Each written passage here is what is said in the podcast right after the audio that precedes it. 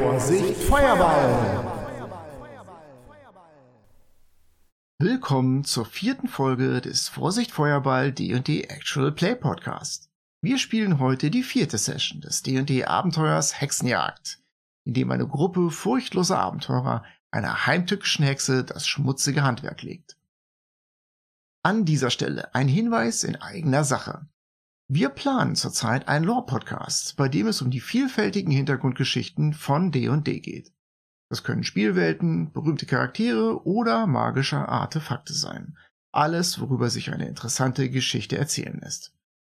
Dabei werden wir mit dem Kerkermeister D&D Podcast zusammenarbeiten, der einen ähnlichen Ansatz verfolgt. So vermeiden wir thematische Überschneidungen und sorgen für Abwechslung bei den Sprechern. Wenn alles wie geplant läuft, soll der Let's Play Podcast nicht zu kurz kommen und weiterhin einmal im Monat erscheinen. Unsere Frage an euch, liebe Hörer, ist nun, findet ihr das gut oder schlecht, wenn zwischen unseren Let's Play-Folgen auch Lore-Folgen erscheinen?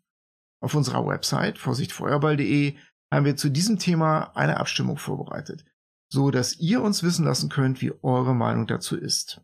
Ihr findet den Link zur Abstimmung und den Link zum empfehlenswerten Kerkermeister Podcast in den Show Notes.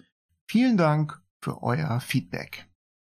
Nun aber wieder zu Hexenjagd. In der letzten Folge konnten die Abenteurer die Verräterin Quelindra El Rahina enttarnen und zusammen mit ihrem Gehilfen Rikaya gefangen nehmen. Doch damit ist die Gefahr noch lange nicht gebannt, denn noch ist der eigentliche Widersacher auf freiem Fuß und hetzt die Kreaturen des Waldes gegen das Elfendorf auf. Erlebt in dieser Folge, wie die Abenteurer von einem verhexten Baum angegriffen werden, wie Rioba sich gnadenlos durch das Lager der Bullywuchs mordet und wie Pitznick der Gnome sich in eine nackte Waldelfe verguckt. Aber nun genug geredet, denn das Abenteuer ruft.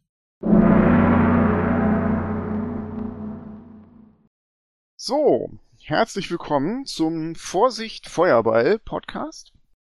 Wir setzen das Testspielen unseres Abenteuers Hexenjagd fort und die Gruppe befindet sich direkt nach einem Kampf, direkt im Anschluss an die letzte Session im Elfendorf der Familie Maliamar und hat sowohl Quelindra El Rahina als auch Ricardia Leratia, den ersten Jäger des Dorfes, überwältigt, da sie ganz offensichtlich an irgendeiner Art Verrat beteiligt waren.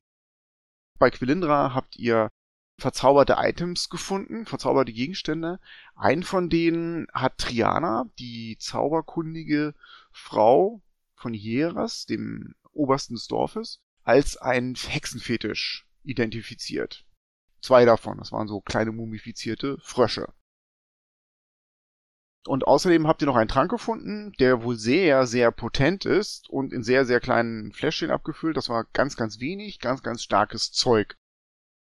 Die beiden Gegner habt ihr überwältigt, die sind nicht tot. Und es ist später Abend. Die Sonne ist schon untergegangen. Um euch herum steht eine Traube an Elfen, auch die Halblinge sind da. Die Goldbottles gucken euch mit großen Augen an, die Elfen gucken euch mit großen Augen an. Hieras nickt Berik zu. Ich muss mich noch einmal bei euch bedanken. Er verbeugt sich. Ihr habt eine große Leistung vollbracht. Der Rikaya wird gefangen gesetzt hinter der Schmiede in einem Schuppen und zwei Jäger bewachen ihn. Und die Quelindra wird in ihrem eigenen Haus unter Bewachung gestellt. Auch da stellen sich zwei der Jäger davor. Es herrscht großes Gemurmel im Dorf und schließlich kommt Oreas auf euch zu und Oreas kniet sich vor euch hin und steht dann langsam auf.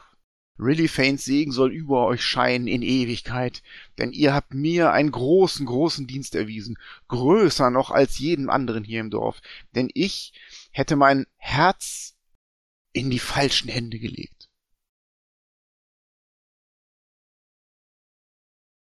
Er blickt euch sehr, sehr dankbar an. Als sich das alles ein bisschen verläuft mit Gemurmel, taucht noch einmal aus dem Hintergrund sozusagen die Triana Maliamar auf und spricht Pitznick an. Zauberer. Habt ihr schon mal von der Dreierregel gehört? Äh, glaube ich noch nicht. Das ganze Multiversum dreht sich um die Zahl drei. Okay. Es gibt Gut, es gibt Böse und in der Mitte die Neutralität. Es gibt das Chaos und die Ordnung und in der Mitte die Neutralität. Wir stehen in der Mitte. Aber was viel wichtiger ist, sie hebt einen ihrer fast durchscheinend weißen Finger. Den Feen und den Hexen ist die Zahl drei heilig und wichtig. Und ich fürchte, dass uns das zum Verhängnis werden könnte. Okay. Es war der Abend der Hochzeit, als der Satyr gestorben ist. Das ist der erste Tag. Heute, das ist der zweite Tag der Feierlichkeiten, war der Tag der Reinigung. Und morgen, am dritten Tag, wäre die Hochzeit vollzogen. Ich glaube, wenn wir es mit einer dunklen Fee zu tun haben, dann wird sie morgen gnadenlos zuschlagen. Wahrscheinlich passieren. Sie guckt dich ernst an und meint, ihr könnt nicht rasten. Warum nicht? Bin müde. Weil ich das hier habe. Irgendwoher aus ihrem Gewand, wo euch gar kein Platz ist, taucht eine kleine Flasche Wein auf. Okay. Sie reicht dir diesen Wein und sie reicht dir vier fein gefertigte Holzbecher. Das ist elfischer Schlafwein. Verwendet ihn weise. Eine Flasche mag reichen für alle vier von euch. Nimmt ihn jetzt oder nehmt ihn wann anders. Aber ihr könnt nicht darauf warten, da bin ich mir sicher, dass der dritte Tag heranbricht. Was macht der, der regeneriert? Ein kräftiger Schluck aus dieser Flasche lässt einen Elfen, einen Menschen, einen Halbling oder sogar einen Zwerg für eine kurze Zeit in einen tiefen, ich sage den tiefsten Schlaf fallen, der so erholsam ist, als hätte dieser Held volle acht Stunden geschlafen. Ein so ausgeruhtes Wesen kann sämtliche seiner Fähigkeiten nutzen, als hätte sie eine ganze Nacht durchgeschlafen. Nutzt ihn weise. Ja, dann äh, danke ich mich. Scheint ja gutes Zeug zu sein. Ohne ein Lächeln sagt sie das Beste. Dankeschön. Sie zieht sich zurück in das große Herrschaftshaus. Ich denke mir, wir gehen da zurück in unser Quartier oder was? Mhm. Ja, klingt gut. Sehr gute Idee. Kenne ich diesen Wein? Also habe ich davon schon mal gehört? Gehört ja, aber gesehen noch nie. Dann freue ich mich, dieses äußerst faszinierende Getränk jetzt mal kosten zu dürfen. Und schlage ich vor, wir legen jetzt sofort unsere Rast ein. Ich würde sagen, es machen immer nur zwei die Rast. Warum? Damit immer noch zwei wach sind, wenn irgendwas passiert. Es ist ein sehr tiefer. Knick, knack. Ich zucke die Schultern und trinke meinen Schluck. Sobald du das Glas ausgetrunken hast, merkst du, wie deine Augen sehr, sehr, sehr schwer werden. Als Elfe brauchst du ja normalerweise nur meditieren, aber da kommst du gar nicht zu. Ähm, du kannst dich schon gar nicht mehr erinnern, dich richtig hingelegt zu haben. Und ihr seht, wie Rioba im Kopf an der Hauswand so bonk in einen tiefen Schlaf fällt und ganz leicht zu schnarchen beginnt. Ich zücke meinen Kohlestift. Und male ein Herz auf die Wange. Ich schaue mir das Ganze an und zucke mit den Schultern und trinke auch einen Schluck und leg mich hin. Ich becher mir auch ein.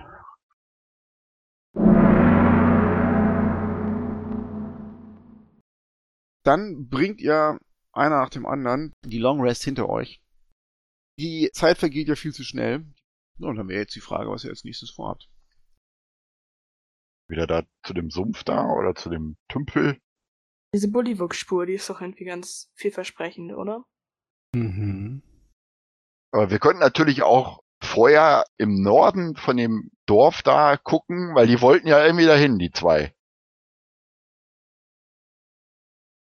Ob da irgendwie doch ein versteckter Eingang ist oder so.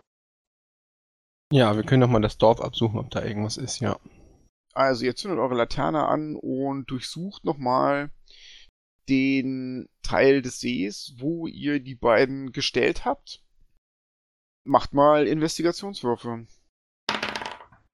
Ich muss erstmal einen Investigationswurf machen, um meine Würfel zu finden. Ah, geschafft. 16. Untersuchen ist 17. Ich würde mir aber gerne nochmal den Stein genauer angucken. Also direkt an dem Ufer findet ihr eigentlich jetzt erstmal nix. Aber der Finbar, der will sich diesen Stein ansehen. Ja. Also wenn du den so anguckst, fällt dir erstmal nichts auf, außer dass dieser Dreck da jetzt weg ist. Der stinkt nicht mehr. Der ist ungefähr einen Meter hoch und hat ein Loch. Kann man denn, wenn man durchs Loch guckt, irgendwas Besonderes sehen? Du guckst durch das Loch durch und guckst in Richtung des Sees. Und als du da durchguckst, verschwimmt das Bild des Sees vor deinen Augen. Du siehst das Licht des Morgens und das fällt auf so eine Art Lager. So ein Kriegslager, denkst du. Aber in diesem Kriegslager laufen herum Frösche, Bullywuchs. Einige von denen haben so Helme auf, andere Kochtöpfe. Dir fällt auf, dass dieses Lager in so einer Art Teich liegt. Und in der Mitte des Lagers erkennst du so eine Art Vogelscheuche. Du siehst, wie die Bullywuchs, ja, da so einem irgendeinem militärischen Drill nachgehen. Du empfindest das als reichlich albern. Das ist alles in dieser quakenden Sprache.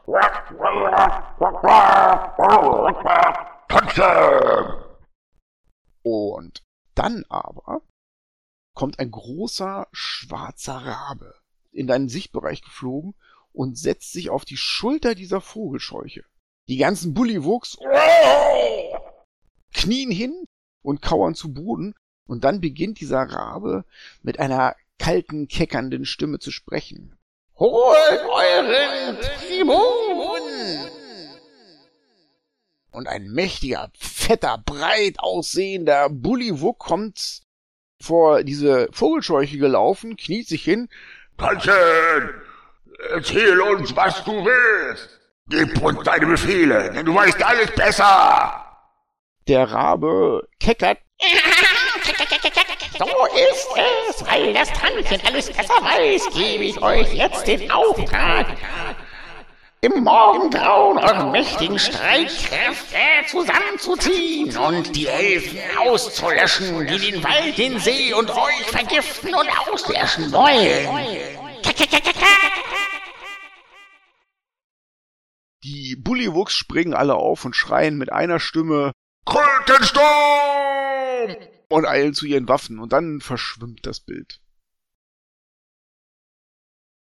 Dann sage ich, vielleicht sollten wir den anderen Bescheid sagen im Dorf, dass die sich für einen Angriff bereit machen. Im Morgengrauen vermutlich. Wie weit ist denn noch Morgengrauen? Ist das jetzt bald oder? Sechs Stunden noch? Konnte man erkennen, wo das war? Das schien irgendwo in den Sümpfen zu sein.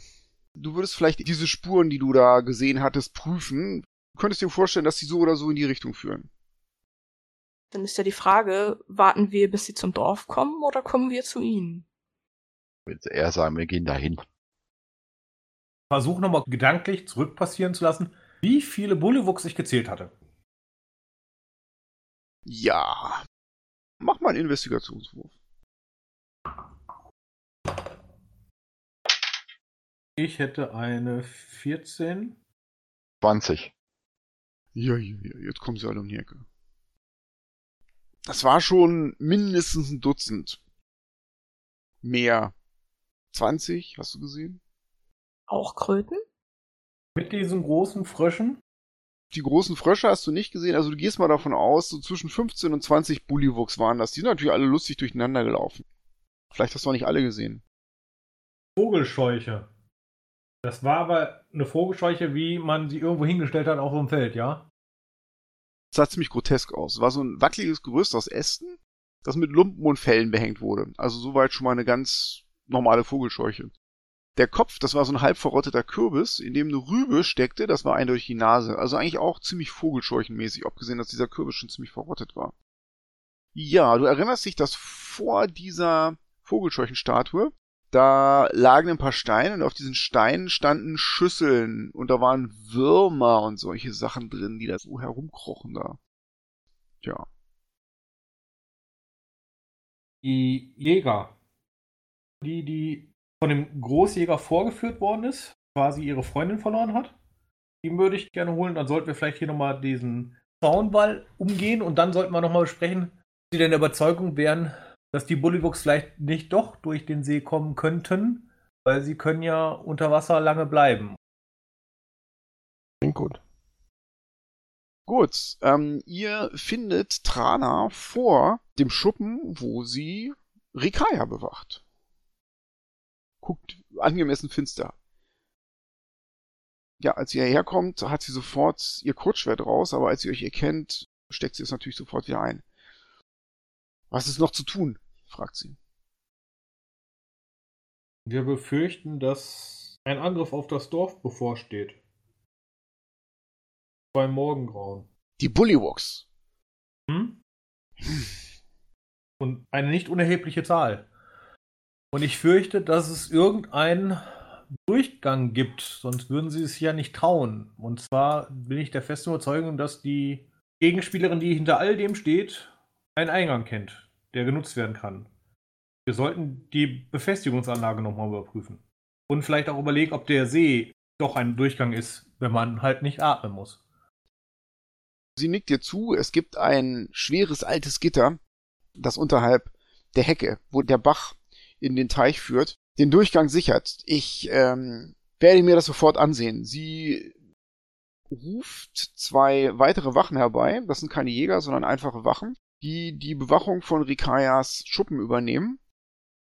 Und läuft dann schnell Richtung des Forellenteiches, reißt sich ihre Kleider vom Leib und nackt wie Gott sie schuf, nur mit ähm, einem Messer zwischen den Zähnen, springt sie in den Teich rein und ist erstmal weg. Flop. Also natürlich nackt wie Really Roller Seal sie schuf. Ich glaube, der Trank wirkt bei mir noch nach. Sollte nicht vielleicht auch einer dem Oberhaupt Bescheid geben, dass wir vermuten, dass ein Angriff kommt? Ich setze mich dann einmal schnell ab und all dem unsere Erkenntnisse mit, dass der auch Bescheid weiß. Hieras war beim Meditieren und du kannst ihn da sofort von überzeugen. Im Hintergrund sitzt Triana in ihrem Webstuhl und sagt nur die Dreierregel. Niki zu, die Dreierregel. Wenn er im Bilde ist, dann ähm, würde ich gerne wieder sofort zu meiner Gruppe zurück. Gut, Trana, nackt wie Really sie schuf, steigt aus dem Teich heraus. Das Gitter ist noch intakt. Sie überlegt einen Augenblick. Aber ihr habt recht, das könnte ein Einfallspunkt sein. Die Bullywugs sind geschickte Schwimmer und wer weiß, welches Zauberwerk sie dabei haben, um hier durchzubrechen. Sie überlegt und meint, aber ist es nicht vielleicht, sie blickt an den Himmel, das Beste, wenn wir sie in der Nacht erwischen? Sie sehen nicht so gut wie wir Elfen, sie sehen gar nichts in der Dunkelheit. Das war sowieso der Plan. Sie nickt dir anerkennend zu und geht dann und kleidet sich an. Ich gucke da noch ein bisschen länger hin. Ich präg mir das mal ein. Das kann man bestimmt irgendwann für ein Lied gebrauchen. Wenn's hart auf hart kommt, haben die wieder ganz anderes Schamgefühl. Aber bloß nicht bei der Reinigung der Braut dabei sein, ne? Denkt man sich. Gut, ihr habt nach gut zehn Minuten das Dorf in Alarmbereitschaft versetzt. Hieras ist, hat sich von seiner Meditation lösen können und auch Trana, die jetzt sowas wie den Befehl über die Jäger hat, ist bei euch und ihr bildet so einen kleinen Kriegsrat. Hieras meint, Trana schlägt vor, die Bullywugs, dieses Lager, was ihr gesehen habt, so schnell wie möglich anzugreifen, solange noch die Dunkelheit herrscht. Wir führen einen Präventivschlag. Wenn uns Corellon das Kriegsglück mit auf den Weg gibt, dann können wir die Bullywugs schlagen, bevor sie überhaupt das Licht des Morgens erblicken können. Er guckt Sir Barrick an. Seid ihr mit einem Schlag in der Dunkelheit einverstanden? Ja, bin ich. Die Frage ist ja, ob wir die Elfen mitnehmen oder ob wir sagen, die sollen lieber auf ihr eigenes Dorf aufpassen und wir erledigen das alleine. Trauen wir uns das zu? Ja. Trana sagt, ich werde euch begleiten. Hieras guckt sie fragend an. Sollt ihr alleine ziehen oder wollt ihr weitere der Jäger mitnehmen? Sie guckt Finbar fragend an und meint, wie viel habt ihr gesehen? Mindestens 20. Dann reicht unser Kriegsgeschick aus. Wir müssen uns vor den großen Kröten in Acht nehmen. Den Rest erledigen wir in der Dunkelheit. Hieras fügt noch hinzu, die Bullywugs sind Verführte. Sie liegen unter demselben Zauber wie alles andere, was diese Amendra berührt hat. Ihr solltet, wenn es geht, Gnade walten lassen. Sie stammen aus einem alten Volk, das schon seit tausenden von Jahren durch die Wälder der Welt wandelt. Trana nickt trocken. Wenn sich mir einer in den Weg stellt, dann darf er keine Gnade erwarten. Das sehe ich genauso. Gut, dann schlage ich vor, dass wir jetzt aufbrechen, oder?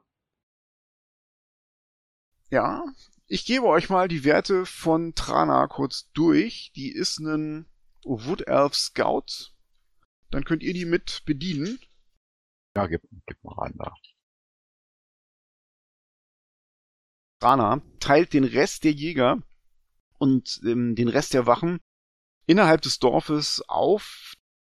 Die Wachen vor dem Eingang werden verdoppelt, da stehen normalerweise zwei. Jetzt sind da vier. Außerdem schickt sie vier Elfenwächter in die umliegenden Wälder, jenseits der Dornhecke, um vorgeschobene Beobachter zu sein, falls doch irgendjemand das Dorf erreichen sollte. Dann macht ihr euch in der Dunkelheit auf die Suche, ja? Mhm. Ja. Trana möchte vorweglaufen. Rioba, willst du vorweglaufen oder lässt du Trana vorweglaufen? Ich bleibe auf jeden Fall in der Nähe von der Trana. Ich würde gerne eigentlich gemeinsam mit ihr vorne gehen.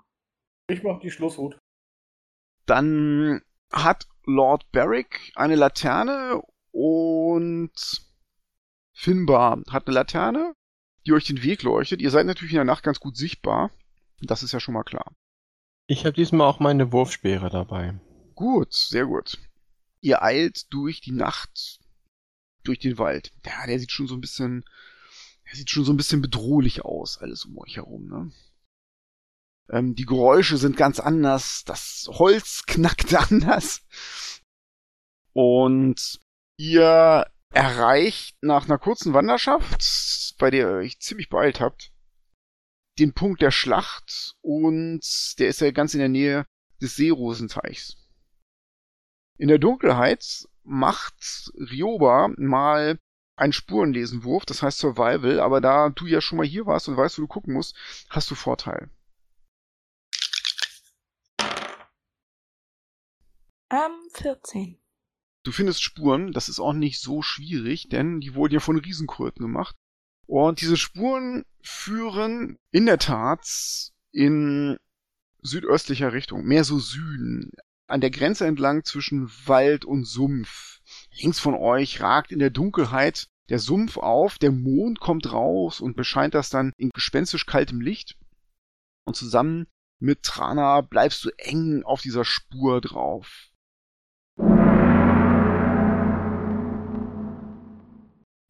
Ihr seid wirklich aufmerksam und überwacht das Gelände gut und ihr müsst natürlich in der Dunkelheit nicht unbedingt damit rechnen, dass ihr auf Bullywugs trefft. Aber es passiert etwas anderes. Und zwar, als ihr diesen engen Pfad in einer Zweier-Marschordnung verfolgt, peitscht mit einmal, obwohl ihr die unglaublich geschulte und aufmerksame Trana dabei hat, eine schwere Peitsche direkt über euer Gesicht. Und zwar greift dieser Angriff Trana und Ryoba vorne an in der ersten Reihe. Das ist eine Rüstungsklasse 18. Nee, 19 sogar. Trifft. Ihr werdet beide von einem riesigen Ast erwischt. Das haut euch fast von den Füßen. Ihr bekommt beide elf Schadenspunkte. Und ihr erkennt neben dem Weg einen Baum, der sich beginnt zu bewegen und mit seinen riesigen Ästen auf euch einpeitscht. Trana schreit auf, Hexenwerk! Der Baum schreit, und mit allem, was er hat, peitscht er auf euch ein. Bewegt sich der ganze Baum, inklusive Wurzeln, oder nur die Äste? Der lebt. Du würdest mal so sagen, der ist fest verwurzelt in der Erde. Ich ziehe das Großschwert und rufe, zieht euch zurück. Ich werde die Äste abwehren. Dann gib mir mal eure Initiativewerte. 13. Finbar? Ich habe eine Elf. Petznick. Pitznick 5 und Trana 9. Bleibt noch Rioba. 22. Gut, Rioba ist als erstes dran. Für dich ist es am einfachsten, aus der Reichweite des Baumes zu kommen. Erstens mal bist du schnell, zweitens bist du als erstes dran und drittens stehst du sowieso vorne. Willst du noch was tun, den Baum angreifen oder willst du einfach mit einer maximalen Bewegung aus der Reichweite des Baums kommen? Kommt drauf an, was wir machen wollen. Wollen wir das einfach umgehen? Mich hast du gerade gehört. Der Baum muss weg.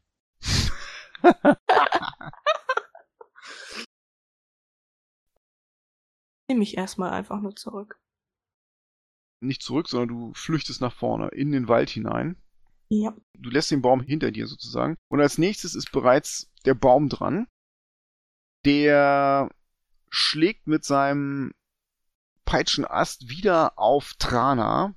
Nein! Doch. Und er trifft eine Rüstungsklasse 13. Das trifft nicht. Sie taucht unter dem Ast hinweg, springt hoch wieder auf ihre Beine und ist dem Angriff ausgewichen. Der Baum bewegt sich auf euch zu, reißt seine Wurzeln aus dem Boden heraus, macht ein paar Schritte auf euch zu, aber insbesondere Rioba ist schon so weit weg, der ist halt sehr langsam. Er kann sich bewegen, aber er ist nicht besonders schnell. Sir Barrick ist dran. Wenn er sich bewegen kann, dann kann er uns auch verfolgen. Und auch wenn er das langsam tut, will ich eigentlich keinen Baum im Rücken haben. Also würde ich sagen, eliminieren. Na gut, dann stürme ich auf den Baum zu, versuche so ein, zwei von seinen Ästen auszuweichen, dass ich direkt an den Stamm rankomme und haut drauf, was das Zeug hält.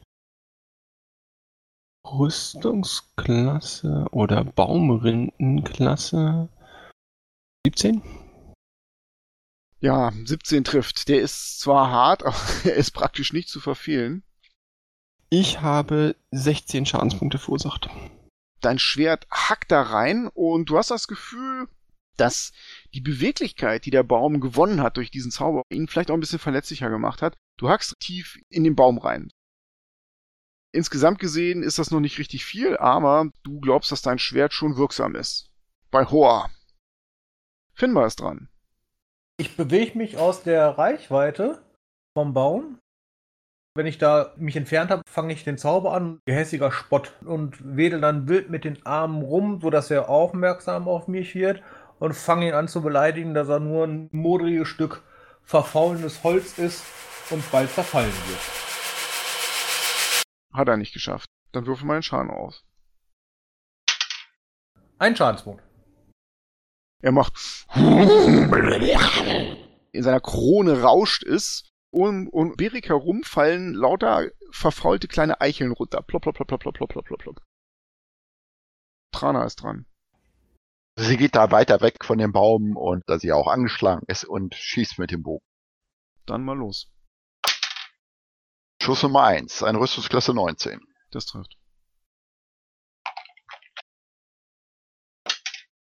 Das wären dann 10 Schadenspunkte.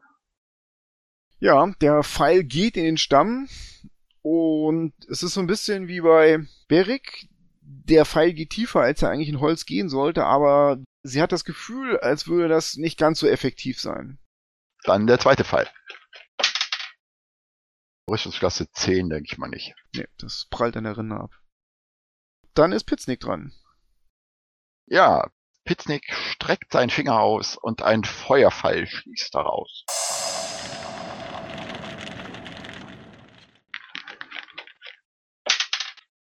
Nö, der geht daneben. Pitznick bringt sich wahrscheinlich auch außer Reichweite. Natürlich, der läuft auch. Flucht nach vorne. Dann ist Rioba wieder dran. Also Pfeile sind ja jetzt irgendwie nicht so effizient. Nicht die beste Waffe. Ich habe aber nur Piercing, glaube ich. Ein Rapier ist auch Piercing Damage, oder? Mhm. Höchstes Anzünden.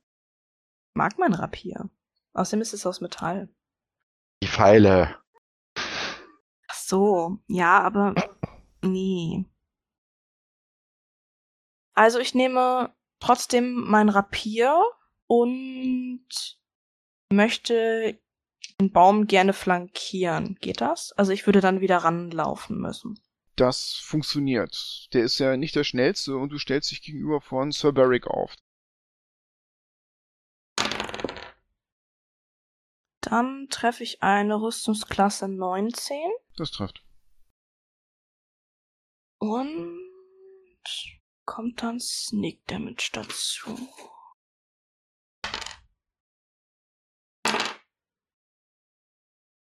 Ähm, 16 Schadenspunkte. Du überlegst, wo du am besten zuschlagen kannst und gerade als sich einer der Äste sinkt, um Sir Beric anzugreifen, hackst du den einfach ab. Zack. Der Baum ist dran. Der macht erstmal und schüttelt sich, starrt in Richtung Finbar, den er aber nicht erreichen kann und lässt seinen Ast dann auf Sir Beric niederpeitschen und würde treffen eine Rüstungstasse 17. Trifft nicht. Du wehrst den Schlag ab und der Baum bewegt sich nicht groß und Sir Beric ist dran. Ja, ich ähm, rede nicht mit, mit Bäumen. Ja, das ist mal ein Grundsatz. Also ich hau einfach nur drauf, wieder, so doll ich kann. Also Rüstungsklasse 26 trifft ja auf jeden Fall. Ich habe 13 Schadenspunkte. Ich versuche den Baum zu fällen. Du bist da gut dabei. Du kannst deine Klinge wieder in die Kerbe reinhauen, die du vorhin schon geschaffen hast. Und der Baum gibt was von sich wie. Du weißt gar nicht, wo sein Mund ist, wie der diese Geräusche produziert, aber du spürst, dass du ihm Schmerzen zugefügt hast. Finbar ist dran. Ich wirke wieder den Zauber.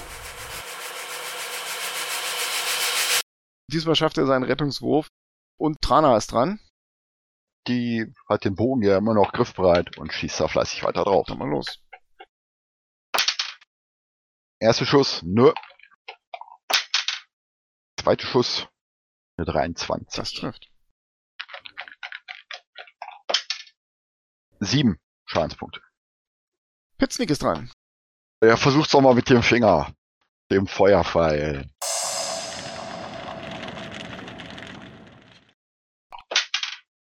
Das wäre eine 24. Das trifft.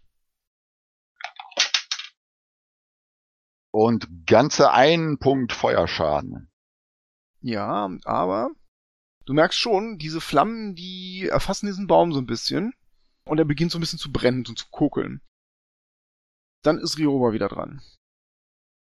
Ähm, Ich flanke immer noch. Ja. Dann treffe ich eine Rüstungsklasse 24.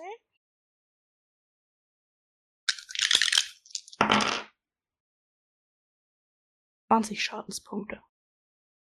Du siehst die Kerbe, die Sir Beric geschlagen hat, und da drückst du mit aller Gewalt dein Rapier rein und das durchdringt das Holz, als ob das so eine Schicht wäre, und du hast das Gefühl, als ob da drin irgend so ein weicher, verschimmelter Kern ist. Da stichst du mit aller Gewalt rein.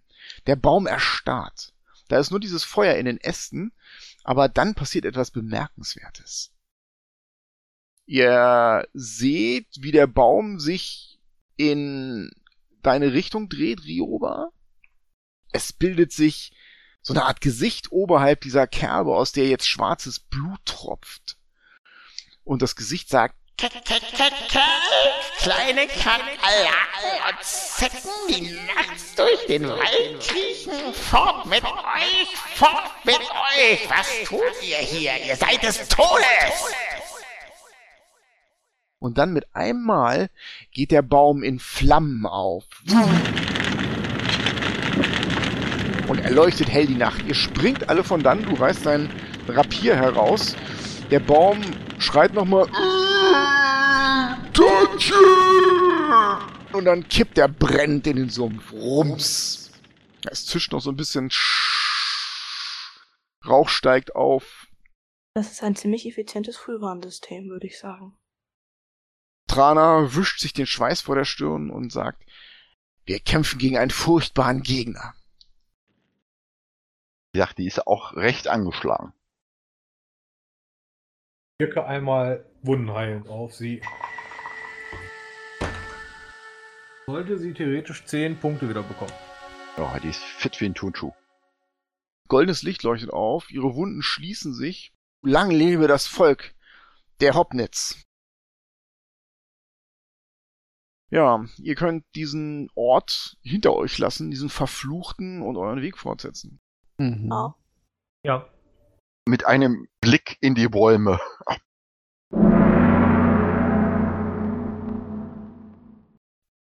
Es dauert nicht lange und dann seht ihr in den Sümpfen vor euch Lichter. Und zwar scheint euch das ein weiter Kreis zu sein von Fackeln. Der Boden hier ist ziemlich nass und matschig. Und das ist so ein bisschen außerhalb des Waldes. Da sind natürlich überall Gestrüpp und einzelne Bäume, die da stehen, aber man kann das aus der Entfernung ganz gut einsehen. Es ist so ein bisschen die Frage, was ihr jetzt vielleicht mit euren Laternen tut. Ich schieb da so eine Blende vor, sodass sie nicht leuchtet. Aber der Mond ist euer Freund heute Nacht, denn da sind fast keine Wolken mehr zu sehen jetzt und der erleuchtet immer noch so ein bisschen den Weg, sodass du zumindest ein bisschen Orientierung hast. Rioba, ihr kennt euch in dieser Gegend am besten aus. Wollt ihr ein wenig mh, herumschleichen und dann von hinten angreifen? Und ich stürme nach kurzer Zeit rein und ihr nutzt die Gelegenheit, die Verwirrung, um von hinten zuzuschlagen? Wäre es nicht sinnvoller, erstmal überhaupt zu gucken, was da los ist? Bevor er da reinstürmt? Trana meint auch, wir sollten auf jeden Fall zuerst das Gelände erkunden, die Zahl der Feinde und herausbekommen, ob das überhaupt der Ort ist, den ihr durch den Stein hindurch gesehen habt. Rioba und ich können die Lage erkunden. Alle, die in der Dunkelheit nicht sehen können, bleiben besser zurück. Dann warte ich hier. Sollte ich aber Kampflärm hören, bin ich da. Darauf zählen wir, sagt Trana.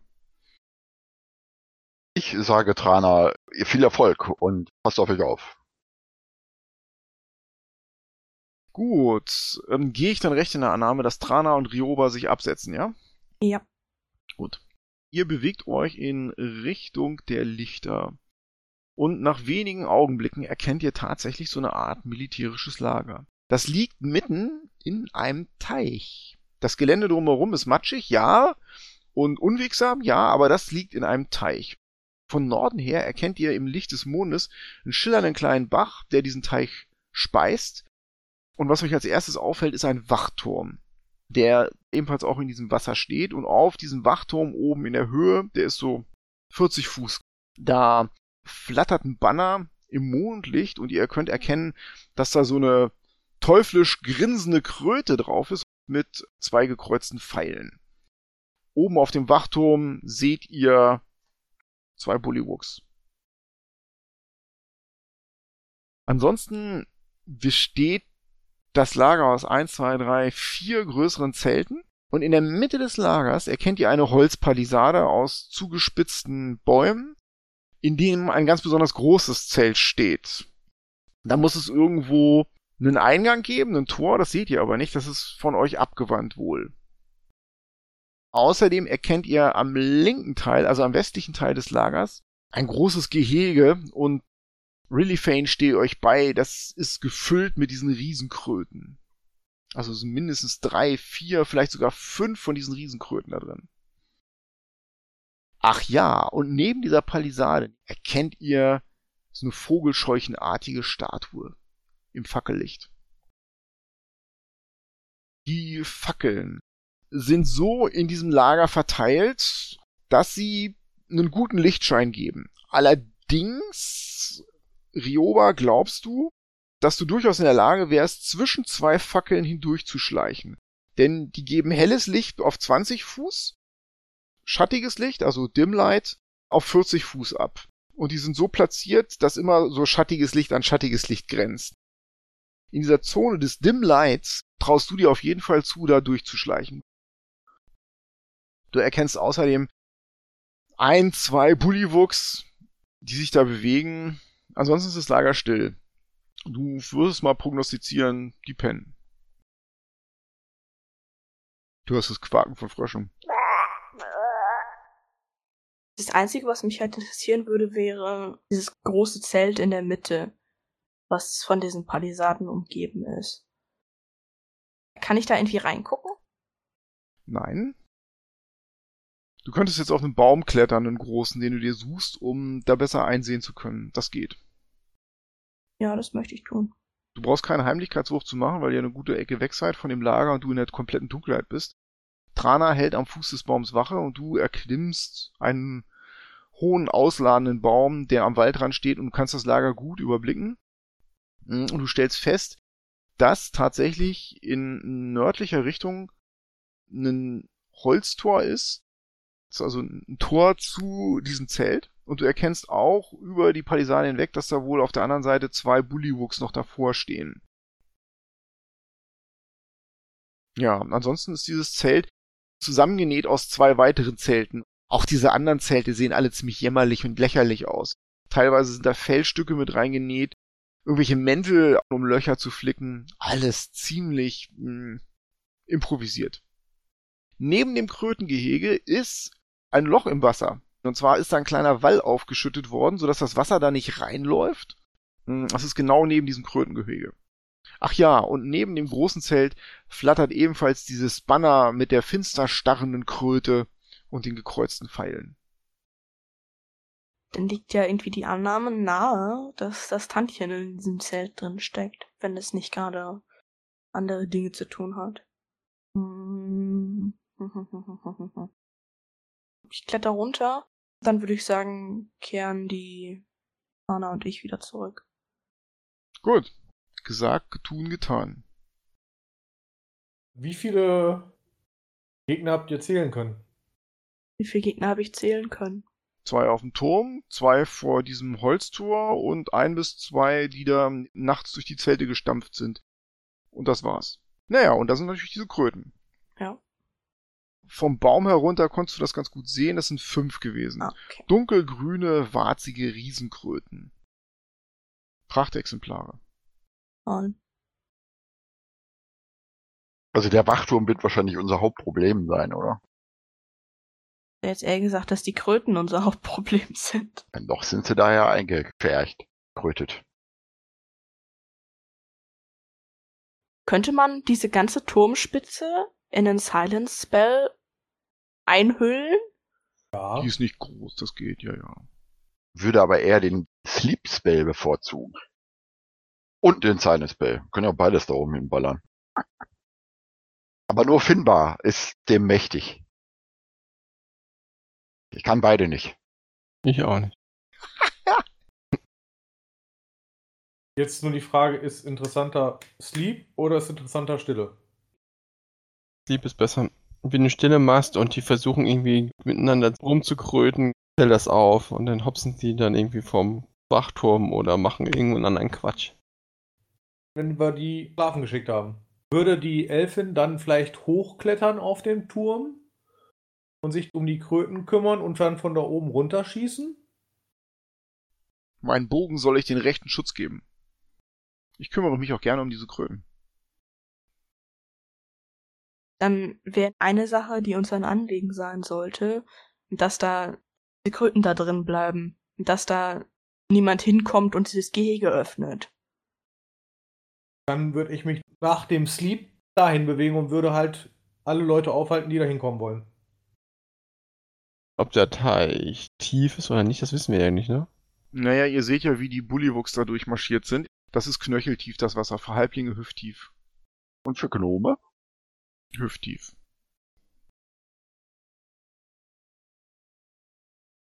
Ja. Ich würde vorschlagen, ein Teil kommt von rechts, also vom Osten, ein Teil vom Westen, um zu verhindern, dass auf jeden Fall die Kröten rauskommen. Ich würde vorschlagen, dass die beiden Magier mit der Elfe vom Osten kommen und sich um den Turm kümmern. Und ihr erstmal euch um die Kröte kümmert. Und sobald der Turm ausgeschaltet ist, bewegen wir uns rüber zu den Kröten und dann habt ihr freies Feld. Ihr gleicht da halt rein, sobald da oben ihr seht, dass die umgefallen sind von Schlaf und dann halt diese Kröten verteidigen, dass da halt die Bullywuchs nicht rankommen. Wir schützen noch die Elfe, bis sie da hochgeklettert ist. Ab dann hat sie da oben ja freies Schussfeld und sprinten zu euch rüber, machen die Verteidigung und ihr könnt dann aufräumen. Klingt nach einem Plan, wenn es dann funktioniert. Okay. Auf, auf. Also umgeht ihr das Lager, ihr kommt aus dem Wald raus und nähert euch jetzt von Osten diesem hohen Turm.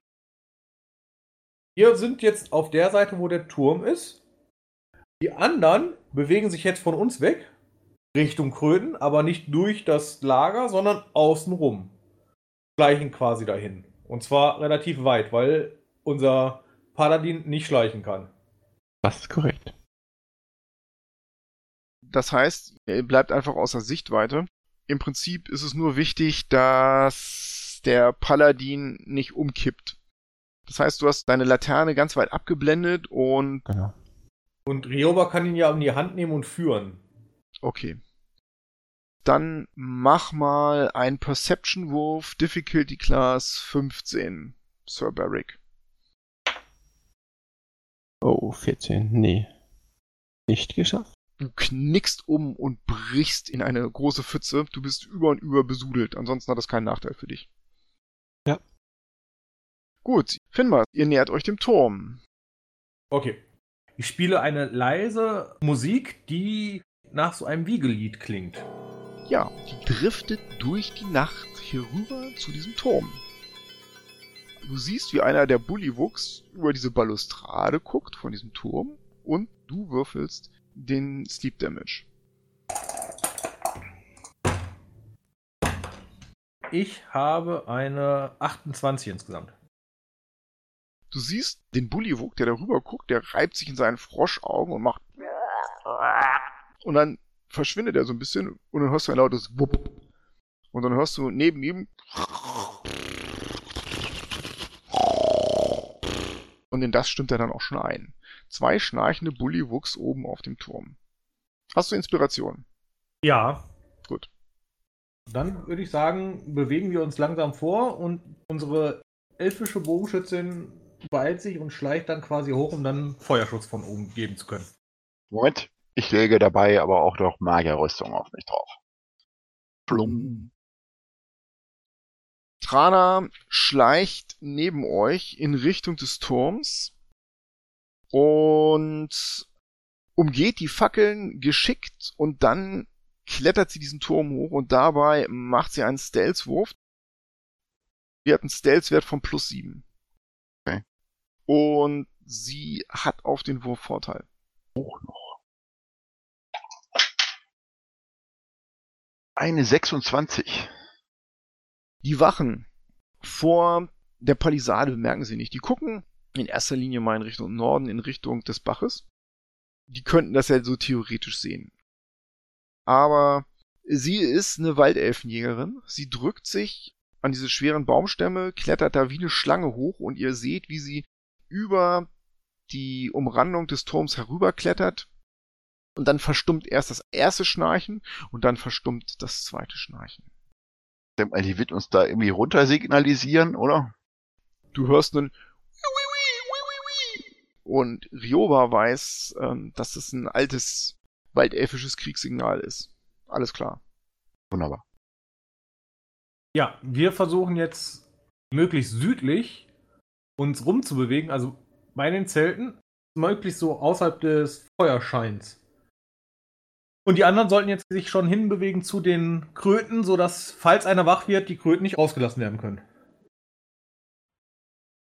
Gut, dann macht bitte mal Heimlichkeitswürfe mit Vorteil.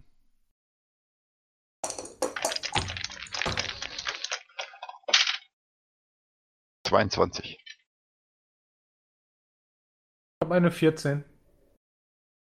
Ihr drückt euch an der Palisade entlang, denn das ist gut im Schatten.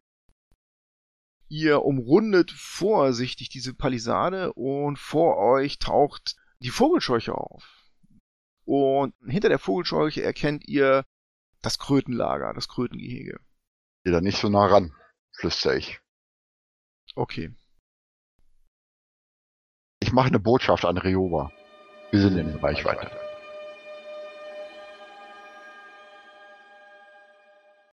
Ja, wir sind wieder eine glücklich vereinte Gruppe.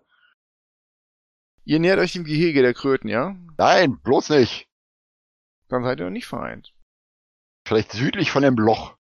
Ah, ihr könnt da jetzt reingucken. Ihr erkennt, dass das Loch so gut sieben Fuß tief ist und da sitzen unten halb verhungerte Riesenratten drin. Und da sind so ganz lange Stangen und Speere, die da ebenfalls reingelassen wurden. Die Spitzen sind blutbedeckt. Und diese Riesenratten machen jämmerlichen Eindruck.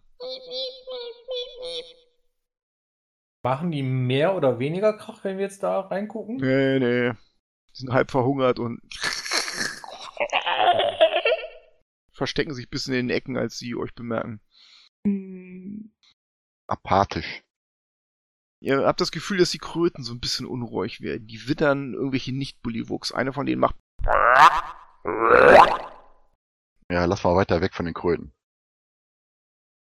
Ich meine, wir haben jetzt Feuerschutz, wir sind nah am Dorf. Jetzt wäre der Zeitpunkt reinzustürmen, oder? Ich würde jetzt sagen, ihr schleicht jetzt langsam zu den Zelten und tötet die.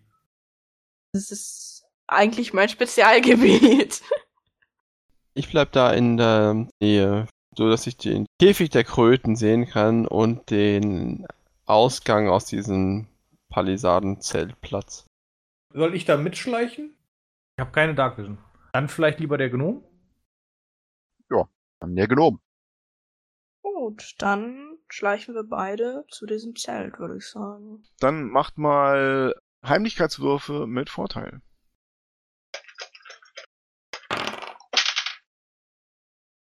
Achtundzwanzig.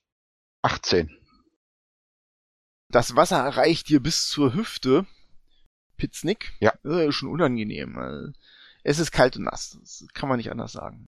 Und dann erreicht ihr dieses lächerlich zusammengeflickte Zelt. Ja.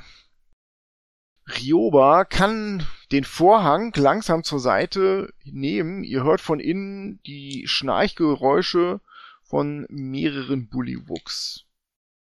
Rioba und du, ihr blickt durch so einen Spalt im Eingang und ihr erkennt vier Bullywuchs. Das ist alles ziemlich jämmerlich da drin. Es riecht nach feuchtem Stoff und so. Ach, widerlich. Flaches Wasser und die Bullywuchs, die schlafen so auf flachen Haufen aus Matsch, Laub und nassem Moos. Der eine leckt sich gerade mit seiner Zunge eine Fliege vom Kopf im Schlaf. Neben den Betten schwimmen so Holzschalen, in den Holzschalen krauchen so ein paar Raupen und Würmer rum. An den Stangen des Zelts hängen Speere, eine Fellrüstung, Holzschilde, also die schlafen unbewaffnet. Einer von denen, der hat unter seinen Arm geklemmt so einen Centurio-Helm. Mit einem roten Buschel, einem nassen oben drauf. Der ist auch ein bisschen dicker, so, und hat einen fetten Bauch. Könnte man Dolch zücken? Ich möchte einmal einwerfen. Die sind jetzt ja hier sowas von unaware. Gibt diese Mechanik, dass ich Leute assassinieren kann. Also ich habe immer Advantage, wenn die noch nicht dran waren. Und gibt noch irgend so eine Mechanik, dass man irgendwie automatisch Maximalschaden macht oder so. Wir regeln das hier so. Du machst maximalen Waffenschaden auf jemanden, den du so angreifst. Und den Sneak Damage würfelst du allerdings aus. Der ist nicht automatisch Maximum. Okay. Und außerdem machst du jedes Mal einen Heimlichkeitswurf. Ja, ich decke da den Rücken und passe auf. Gut, dann fange ich mal an. Dein finsteres Werk. Bei wem fängst du denn an? Wenn es mich keine extra Arbeit kostet bei dem Centurio. Okay. Ja, du kannst neben sein Lager schleichen, vorsichtig in der Dunkelheit, nimmst welche Waffe auch immer und verabreichst die. Mein Rapier. Ähm, wie ist denn so Bullywug-Anatomie? Der sieht aus wie ein Frosch, meine Güte. Frosch auf dem Rücken. Wie bringt man einen Frosch maximal leise um? Ich glaube, Stich ins Herz oder so? Gut. 19 Schadenspunkte auf den Centurio. Du stichst ihm das Rapier ins Herz. Mach einen Heimlichkeitswurf. 17. Der Bullywug macht und ist tot. Gut, nächster Bullywug. Wie viel Schaden macht dein Rapier? 12 Schadenspunkte. Ohne Sneak Damage. Wie viel Würfel Sneak Damage würfelst du? 2d6.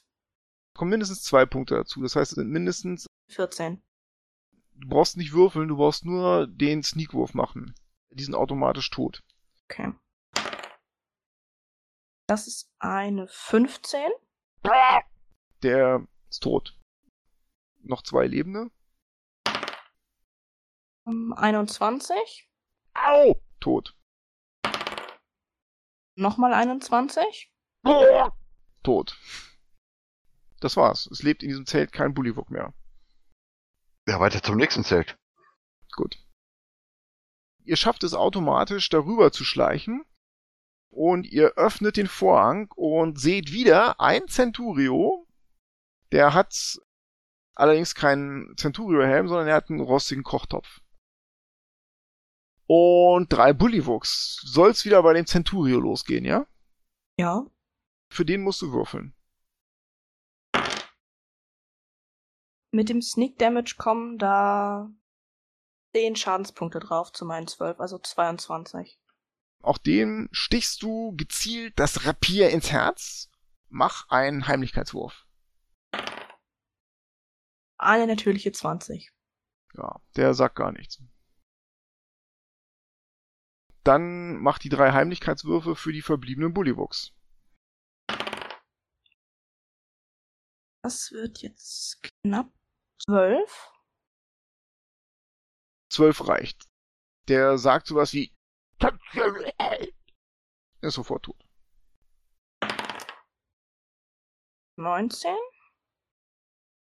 Der sagt gar nichts und ist tot. Letzter.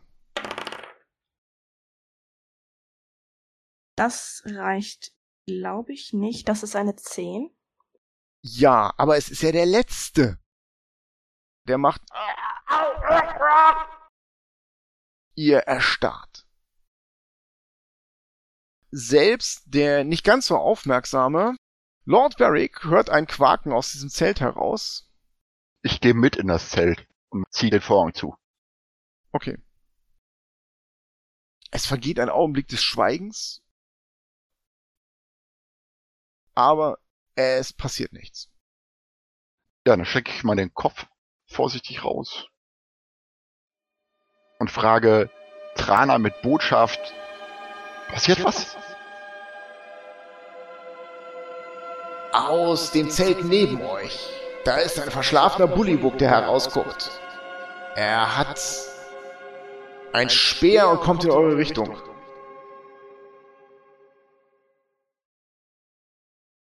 Ja, und dann hört ihr auch schon das Platschen des Wassers. Platsch, platsch, platsch, platsch, platsch. Kommt näher zu eurem Zelt.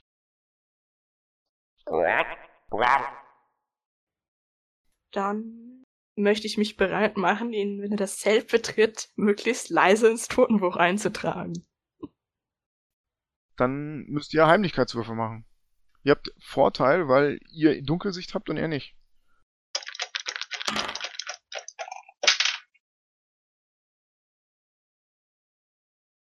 Dreiundzwanzig und eine 20 gewürfelt. 13. Der Vorhang öffnet sich und wir würfeln eine kleine Initiative. Erstmal hier nur die Beteiligten, würde ich sagen.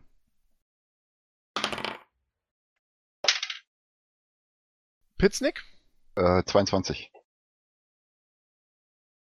Rioba, 5. Die Initiative beginnt mm, und Pitsnick ist als erster dran. Der Bullywug guckt in dieses Zelt rein und du bist der Meinung, der nimmt euch nicht wahr. Pitsnick, was tust du? Dann verzögere ich. Der Bullywug kommt in das Zelt rein, er macht den Vorhang auf und sieht euch offensichtlich nicht, beugt sich über den toten Centurio und jetzt ist Rioba dran. Dann greife ich den Bullywug an. Ich habe Advantage. Meine er ist unaware.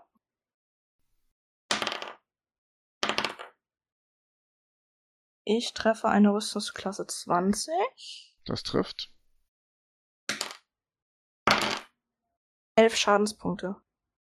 Du rammst ihm von hinten das Rapier durch die hinteren Rippen ins Herz.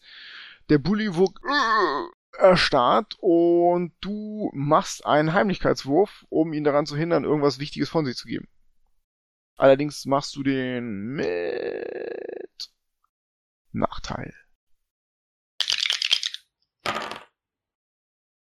Hm, nein. Zehn.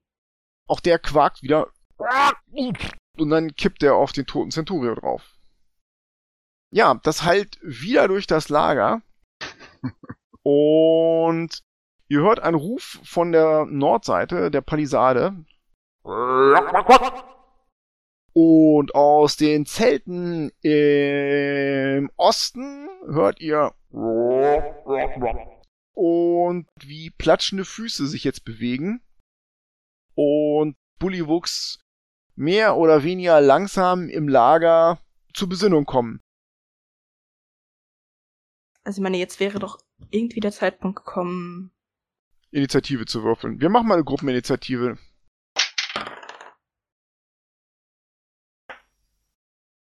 Genau. Berik hat eine 11.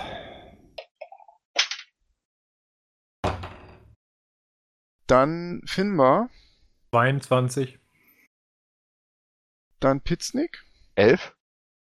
Und Trana hat sieben. Rioba hat sechs.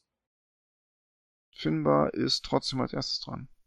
Ich ziehe mein Rapier und warte erstmal darauf, dass ich irgendwas in Sichtweite kriege, weil ähm, ich sehe ja nicht so viel.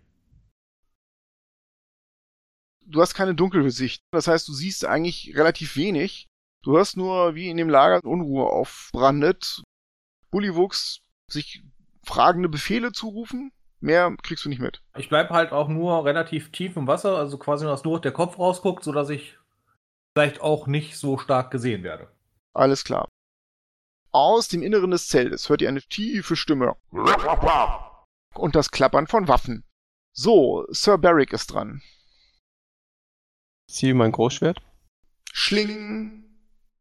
und bleibe in der Nähe von dem Gatter stehen und warte ab. Wenn jetzt irgendjemand in meine Nähe kommt, renne ich auf ihn zu und schlag zu.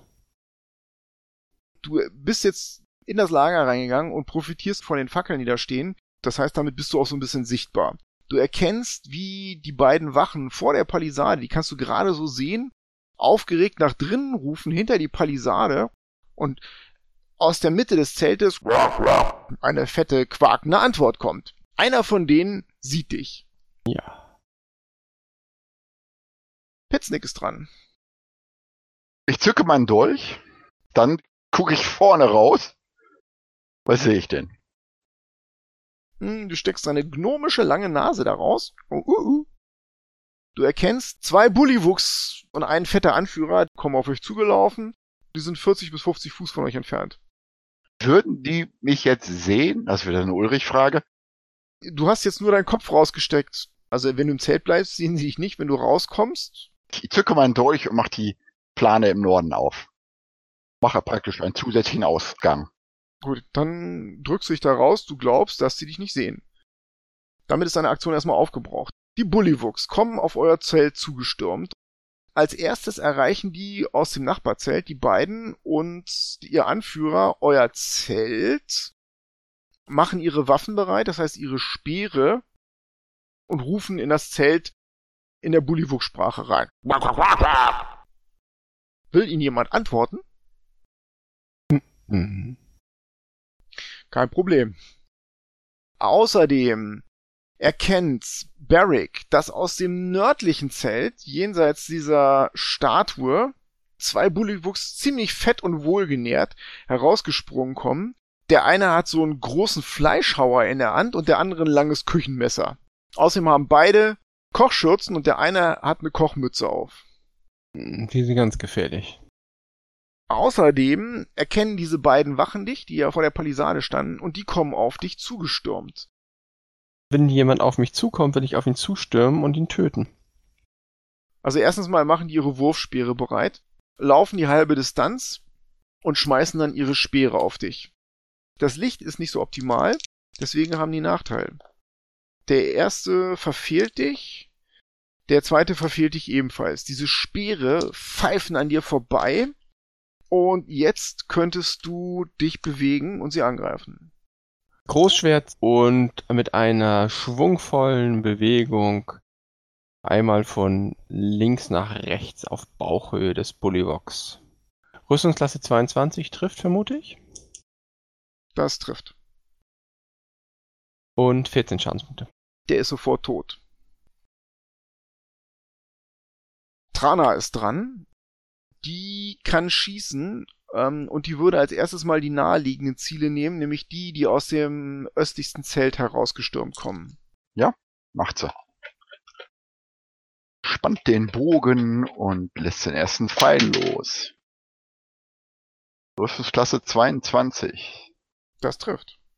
Sie zischt. Rallyfan. Sieben Schadenspunkte. Ja, der ist schwer verletzt. Der schreit auf. Dann den zweiten Pfeil auf denselben. Klasse 11 trifft, denke ich mal, nicht. Nee, das bleibt in der Hide Armor hängen. Das war Trana. Jetzt ist Rioba dran. Unser Engel des Todes. Ich bin ja immer noch in diesem Zelt. So sieht das aus. Das jetzt zwei Öffnungen hat. Nimm die andere Öffnung. Also nicht die, wo der Gnome gerade davor sitzt, sondern den richtigen Ausgang. Und äh, verlasse das Zelt. Was sehe ich denn? Du siehst links von dir, das heißt aus östlicher Richtung heranstürmen, eine Gruppe von zwei Bullywuchs und einem Centurio. Das ist die aus dem Nachbarzelt. Die erkennen, dass du ein Humano bist und schreien, Für das Tanzen! kommen durch das Wasser mit erstaunlicher Geschwindigkeit, das ist hier deren Heimat-Territory sozusagen, auf dich zu. Dann bleibe ich stehen und schieße mit dem Langbogen Kein Problem. auf diesen Centurio. Im Lichte der Fackeln gibt er für dich ein gutes Ziel ab.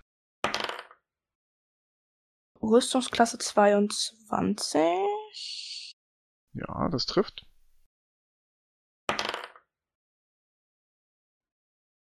Gut, das sind neun Schadenspunkte. Ja, du haust ihm den Pfeil in die Schulter, aber der schreit, er kommt weit auf dich zugerannt. Finmar ist dran.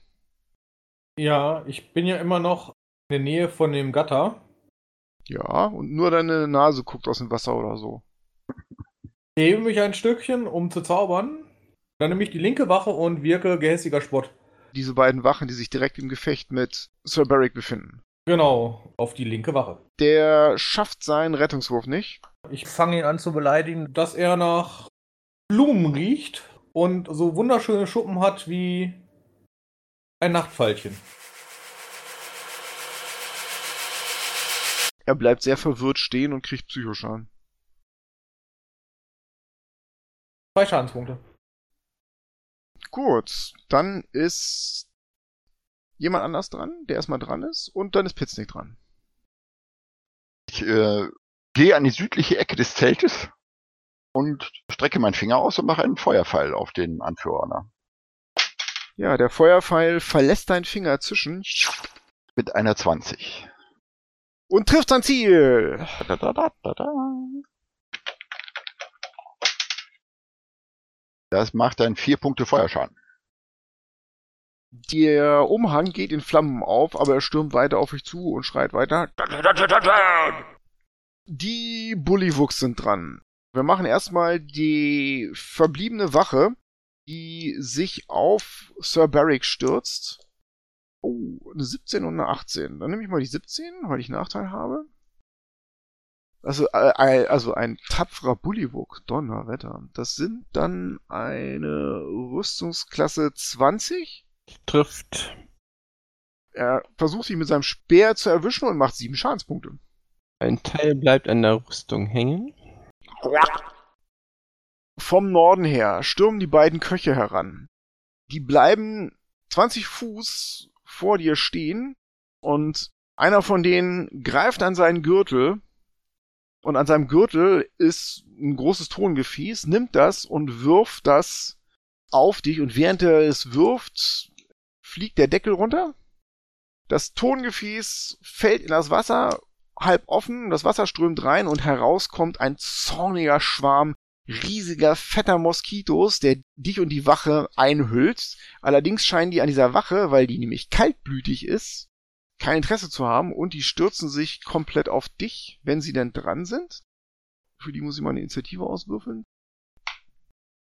Ansonsten bleiben die erstmal stehen und nehmen dann ihre Hackmesser, um zu sehen, was mit dir passiert.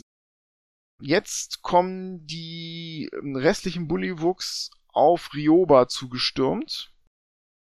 Und zwar erreicht dich zuerst der verletzte Centurio und greift dich mit seinem Speer an. Und der trifft Rüstungsklasse 18. Das trifft. So, das sind sechs Schadenspunkte. Seine beiden Gefährten rücken nach und hinterlistigerweise platzieren die sich so, dass sie dich flankieren. Der erste trifft Rüstungsklasse 16. Das geht daneben. Der zweite trifft Rüstungsklasse 19. Das trifft wahrscheinlich. Du kriegst vier Schadenspunkte.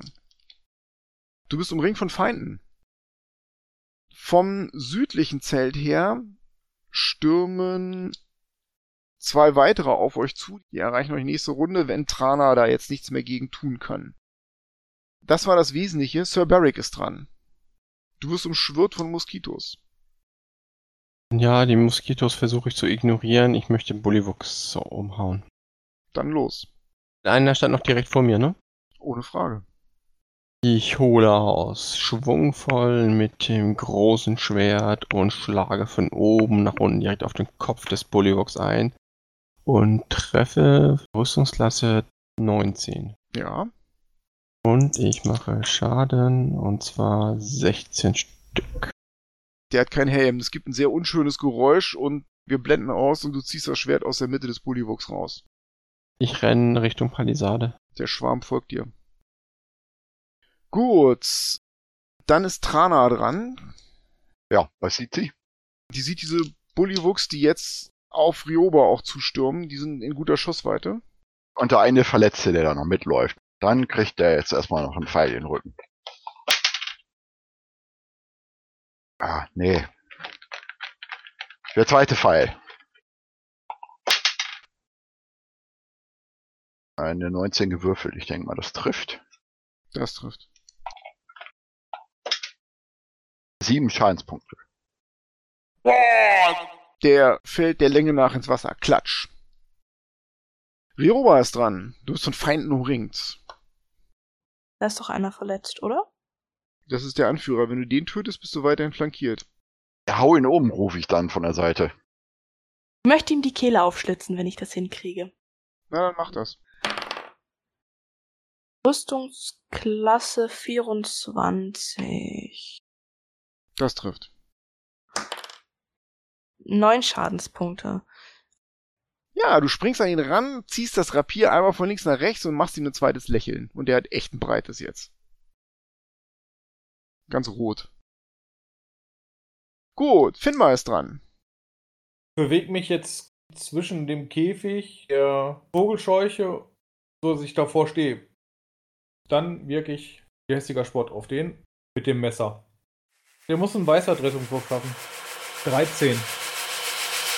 Schafft er. Egal, was du ihm erklärst, das interessiert ihn nicht. Er guckt dich finster an und sagt zu seinem Küchengehilfen, Halbling, Kochtopf. natürlich in der Krötensprache. Gut, das war's für dich. Die Moskitos wären dran. Und die umschwärmen erstmal euren Paladin.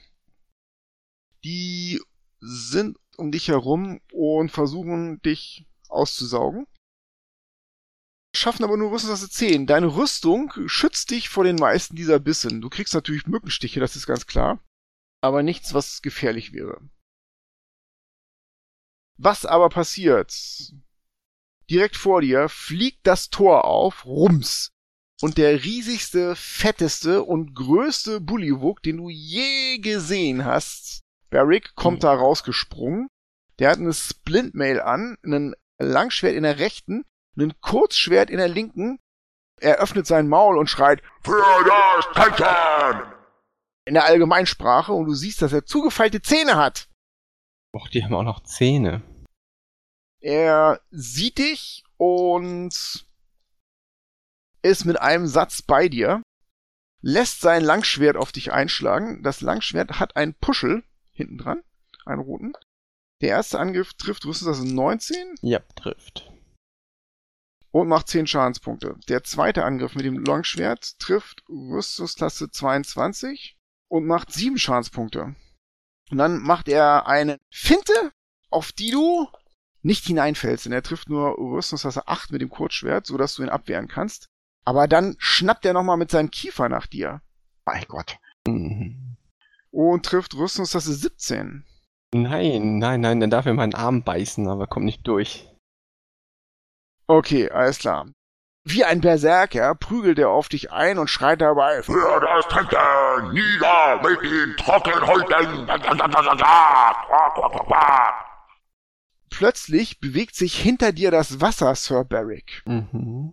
Und aus dem Wasser kommt ein grotesker Kopf. Du hast sowas schon in Büchern gesehen. Das ist ein Krokodil. Und das fällt dir flankierend in den Rücken. Und schnappt nach dir mit einer Rüstungsklasse 21. Ja, trifft. Und es macht 10 Schadenspunkte. Du bist gegrappelt. Boah. Also du bist restrained. Es hängt an deinem Bein und hält dich fest. Der Bullywug schreit laut auf, Jawohl, hoch, fest, fest. was Rock, das Krokodil auch tut. So, Pitznick ist dran. Euer Paladin ist in Nöten, würde ich sagen. Es hängt ein Krokodil an ihm dran, ein Bullywug ist vor ihm und ein Schwarm Moskitos umschwirrt ihn. Da werden Baden Lieder drüber singen, wenn sie das Gefecht überleben. Mhm. Genau. Mit seinem Pet-Krokodil, nicht schlecht. Geil.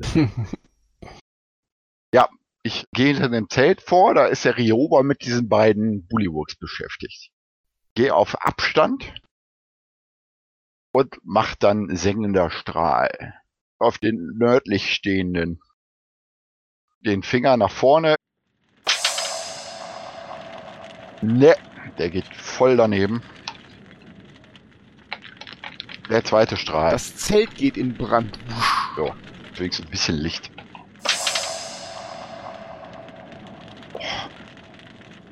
Kann nicht sein. Der Würfelbecher ist scheiße. Das Zelt fackelt wahrscheinlich jetzt noch mehr. Das anzunehmen. Der trifft aber. Rüstungsklasse 24. Ja, der trifft. Da, da.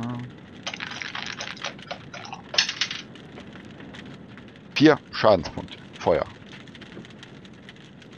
Du triffst ihn, der schreit auf Au! Und kämpft weiter. Gut. Die Bullywugs sind dran. Wir fangen mal an mit den Bullywugs von Rioba, die sie flankieren. Der erste trifft mit einer natürlichen 20 und macht dementsprechend 7, 8 Schadenspunkte Rioba. Der zweite würde eine Rüstungsklasse 16 treffen. Geht daneben. Okay. Ich sehe ziemlich übel aus. Ja, leider äh, kann das noch schlimmer werden, weil jetzt erreichen dich die restlichen drei Bullywugs kommen auf dich zugestürmt. Und jetzt bist du von Gegnern wieder komplett umringt. Die greifen dich nochmal an. Und einer trifft Rüstungstasse 20 und macht vier Schadenspunkte. Ich bin down. Du kippst ins Wasser rein. Die schreien triumphieren. Gut. Jetzt haben wir die beiden Köche. Die sehen Finbar und kommen auf dich zu. Der eine sticht mit seinem Küchenmesser nach dir und verfehlt dich. Der andere mit einem Hackbeil trifft Rüstungsklasse 20 und macht 5 Schadenspunkte. Ja. So. Damit sind wir im Wesentlichen durch mit dem Bullywuchs. Sir Barrick ist dran. Ja, dann muss ich erstmal das Krokodil töten. Bei Hor. Ich mache ein Divine Favor als Bonusaktion. Mein Großschwert leuchtet flammend auf und macht von nun an 1d4 Flammenschaden. Ui. Dann steche ich mit dem Schwert nach unten auf den Hals des Krokodils, auf den Nacken. Und rufe dann nochmal meinen Gott an. Oh, schenk mir deine Kraft. Mit anderen Worten, ich mache noch einen Divine Smite. Das ist Rüstungsklasse 15. Das trifft. Oh. Gut. Gut, alles klar. Dann mache ich 31 Schadenspunkte. Das Krokodil ist durchbohrt. Du rammst das Schwert durch den Kopf durch. Krokodil sagt nichts, schlägt nochmal mit dem Schwanz hin und her und ist dann aber auch sehr schnell sehr tot. Hm. Der Bullywug vor dir schreit und fasst sich an seine Brust, wo ganz viele Orden hängen übrigens. Ja. Du glaubst, dass die meisten dieser Orden durchlöcherte Kupfermünzen sind, durch die er irgendwie so ein Band durchgeschoben hat. Aber egal. Ja, das steht als nächstes. Weiß er auch. Du bist nicht mehr restrained. Dann ist Trana dran. Ja, was sieht sie? Die sieht, wie Ryoba gerade zu Boden gegangen ist und sieht da eine Horde jubelnder Bullywuchs. Eins, zwei, drei, vier, fünf sind das insgesamt. Und einer davon ist ein Anführer. Dann schieß sie auf einen kleinen.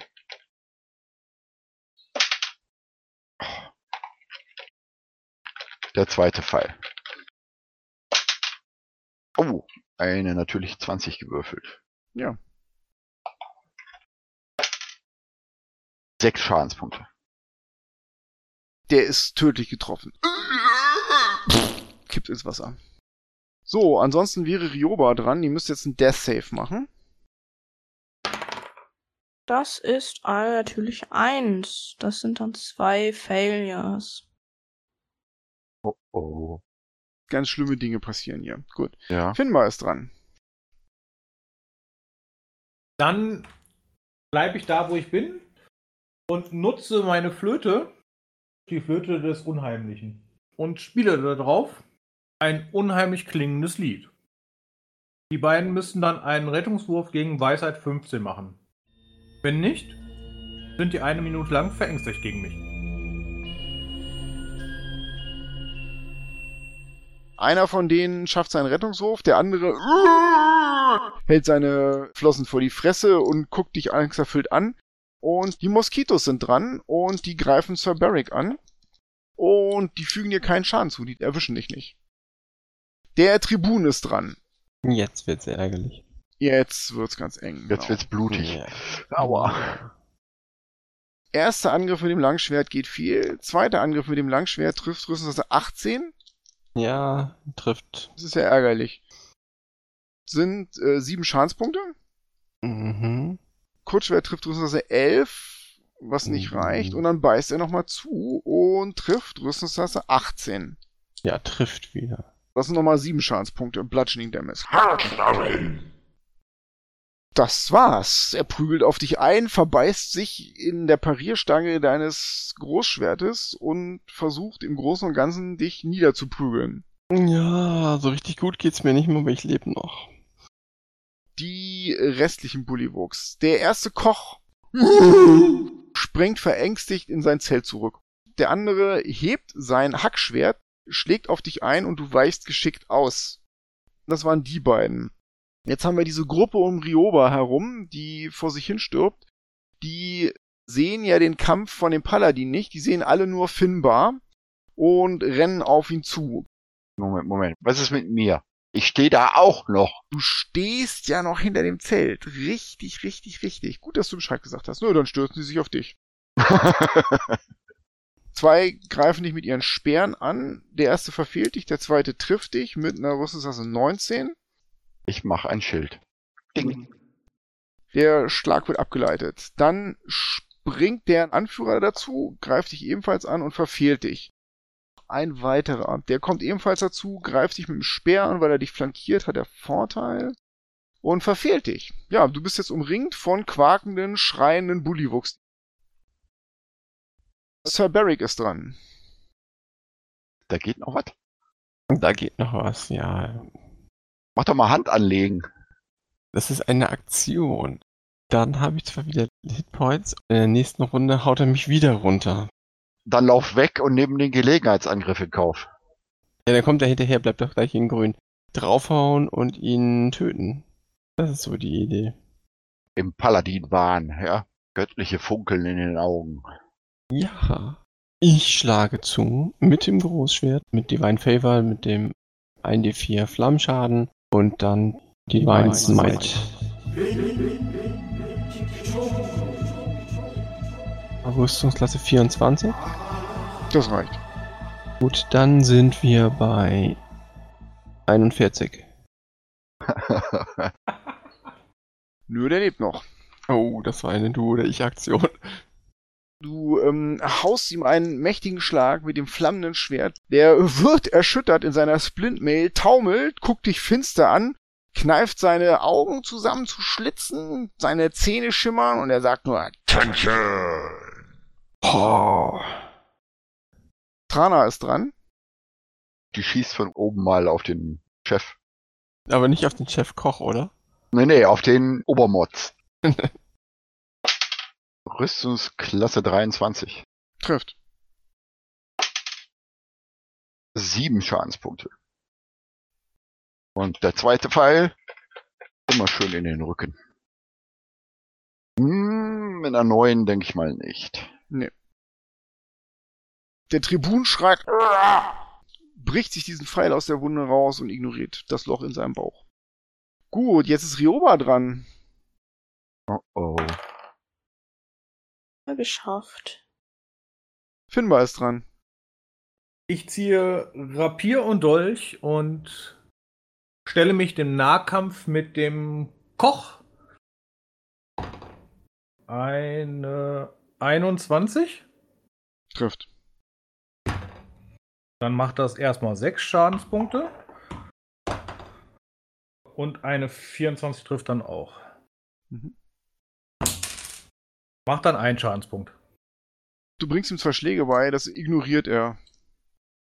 Das war Finbar. Die Moskitos stürzen sich weiter auf den Paladin und treffen.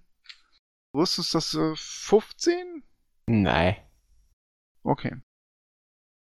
Dann ist der Tribun dran. Der nimmt sein Langschwert, greift an und trifft Rüstungstasse 9. Das reicht nicht. Zweiter Angriff, Langschwert, Rüstungstasse 10. Dritter Angriff mit dem Kurzschwert, Rüstungstasse 24. Ja, trifft. Dann sind das sieben Schadenspunkte von dem Kurzschwert. Einen Blick. Reaktion, schneidendes Wort. Schadenspunkte reduzieren bei ihm. Du schlägst zu wie ein Mädchen. Das heißt, er kriegt jetzt drei Schadenspunkte weniger. Dann sind es vier. Also bleibt nur noch einer übrig. Das war der Biss. Damit ist er durch. Und Pitznick ist dran. Ich rufe Rioba zu. Halte durch, halte durch und gebe ihr meine Inspiration. Sehr gut. Dann mache ich als Bonusaktion einen Nebelschritt und teleportiere mich 30 Fuß aus der Gruppe da raus. Richtung Kröten. Ich möchte einmal kurz anmerken, ich habe einen Heiltrank dabei. Den könnte man mir einflößen. Wenn da noch fünf Leute rumstehen, flöße ich hier keinen Heiltrank ein. Die stehen doch ein bisschen weg. Naja, mach, was du willst. Ich hänge an dem Charakter jetzt auch nicht so sehr. Ich habe Inspiration, passt schon. Also du kannst dich bestenfalls zwischen das westliche Zelt und euer Zelt teleportieren. Dann würden sie dich erstmal nicht sehen. Ja, ja, ja, ja, ja. Dann mache ich das. Wusch. So, und was nun? Ich würde jetzt erst laufen und dann gucken, was ich dann da im Norden sehe, dann da angreifen. Im Norden siehst du vor allem den Kampf von Finbar mit dem Koch. Der ist aber einige Strecke von dir entfernt.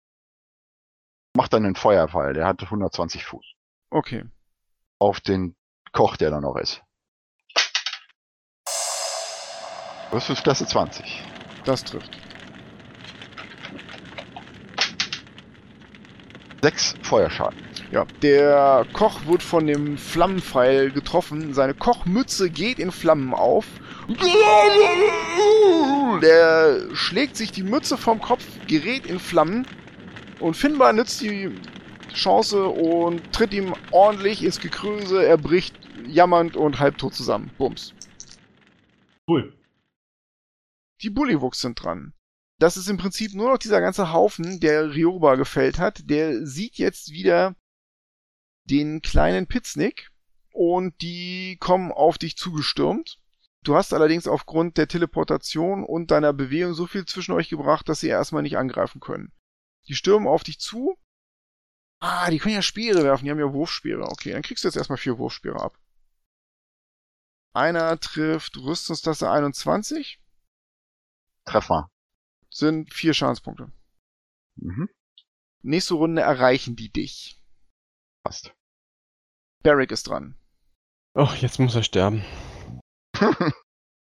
Ich hole mit einem verzweifelten Schlag aus, wirbel herum, lasse dann mein Zweihänder direkt auf seinen Kopf eindreschen. Rüstungsklasse 21. Ja, das trifft. Das macht dann 19 Schadenspunkte. Oh, du verletzt ihn sehr, sehr schwer.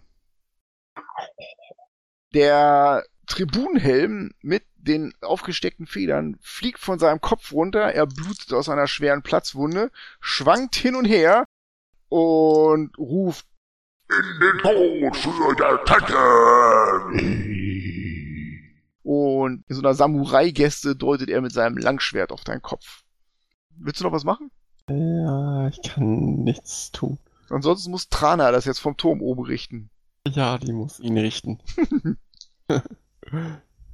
Die wäre jetzt dran. Okay. Die zielt genau auf den Nacken des Bullywuchs und schielt dabei leider. Komm, komm, komm. Zweiter Schuss. Rüstungsklasse 24. Das trifft. Der erste Pfeil zischt gefährlich nah an Barricks Fuß ins Wasser. Der zweite erwischt ihn.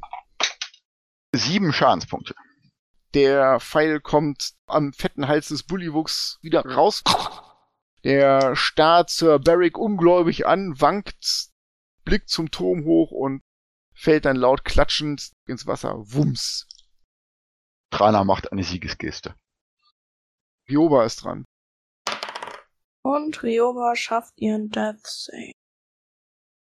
Zwei geschaffte und zwei gefällte.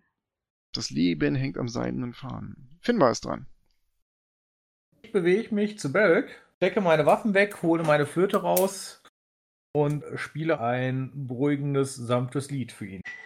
Und wirke Wundenheilen auf ihn. Sieben Trefferpunkte zurück. Deine Flöte glüht auf und genauso auch Barricks Wunden. Und die Moskitos sind trotzdem noch da. Und diesmal treffen sie höchstens 21. Boah, Wahnsinn. Jetzt schwankst du hin und her, der Kampf wird. Entschieden von den Moskitos. Du musst einfach mal durchatmen. Du bewegst dich einfach nicht mehr so schnell und die machen eins, zwei, sechs Schadenspunkte. Kommt kaum was durch. Ich habe Heavy Armor Mastery konnte also meistens drei Punkte abziehen. Pitznick ist dran.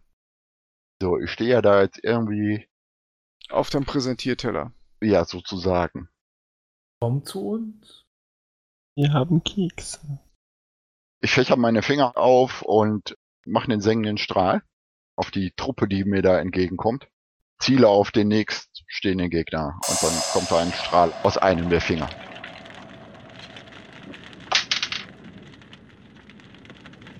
Oh, eine 20 gewürfelt. Ui. Der brennt aber jetzt, glaube ich, gerade mal Löcher irgendwo rein. Das hört sich nach vielen Würfeln an. 13 Schadenspunkte macht er. Der erste Bullywog geht in Flammen auf. Du hast noch... Und dann klatscht er brennend ins Wasser. Nächster Strahl.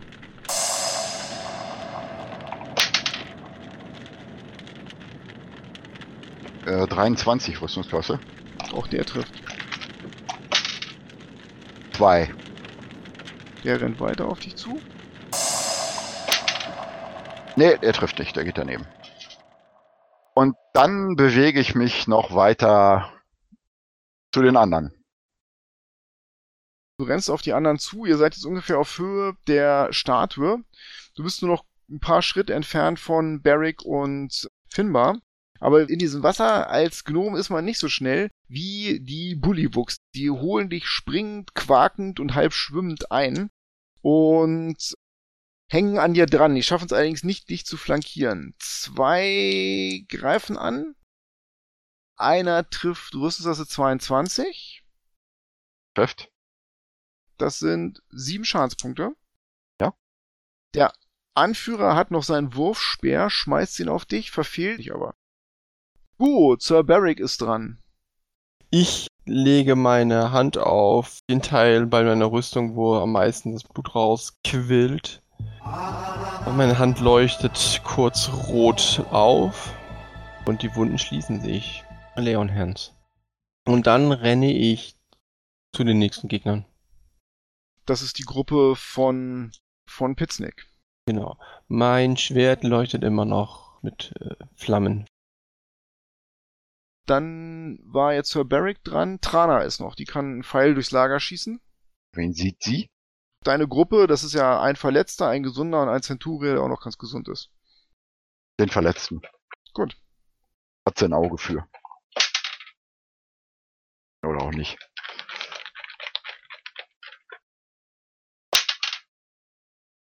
Nee, sie gehen beide daneben. Gut, dann ist die sterbende Rioba am Sterben. Hm, Den habe ich geschafft. Dann bist du jetzt stable. Sterbe nicht mehr. Ich liege nur noch rum. Möchtest du berichten, wie du dich fühlst? Nass und scheiße. Dann ist Finbar dran. Ja, ich gehe zu Pitznick und unterstütze ihn im Kampf und steche auf den Verwundeten ein. Mit Rapier und Dolch. Du hast es da durchs Wasser durch, das geht dir auch bis zum Gürtel, ne? Ja. 17, Trifft. 10 Schadenspunkte. Der ist tot. Kann ich dann noch mit dem Dolch auf den anderen angreifen? Ja, da ist noch der Centurio und ein anderer. Die ignorieren, was um sie herum passiert. Dass diese ganzen Leichen im Wasser schwimmen, kratzt die nicht. Die schreien Lang lebe der Tote! und ignorieren die Gefahr. Macht einen Angriff. Ich treffe ihn nicht. Gut, das war Finbar. Die Moskitos greifen den Paladin an. Die werden dich noch kriegen, ich sag's dir. Verfehlen dich aber. Hm. Nach den Moskitos ist traditionell Pitznick dran. Pitznick umringt von Gegnern. Ich fächer wieder meine Hände aus und wilde, bunte Farben kommen aus den Fingerspitzen geschossen. 36 Trefferpunkte. Die beiden sind betroffen. Die sind jetzt beide für eine Runde blind.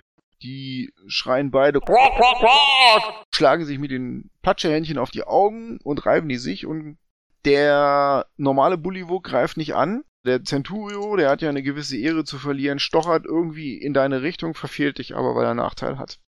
Gut, Sir Barrick ist dran. Ich töte einen von denen. Direkt klare Ansage. Ja, ähm, Vorteil sei Dank habe ich eine natürliche 20 gewürfelt. Crit. 22 Schadenspunkte. Dann spießt du den auf durch die Fellrüstung durch, rutscht von deinem Schwert runter und fällt blutend ins Wasser, blind und blutend. Vorteil ist gut. Trana ist dran, da ist nur noch ein einziger. Dann drauf. Und der im Zelt natürlich noch, ne? Der Angst hat. Trana kann euch sagen, dass er die Rückseite des Zeltes durchschnitten hat mit seinem Küchenmesser und irgendwo in die Sümpfe geflohen ist. Rüstungsklasse 16. Trifft. 5 Schadenspunkte. Schwer verletzt. Der zweite.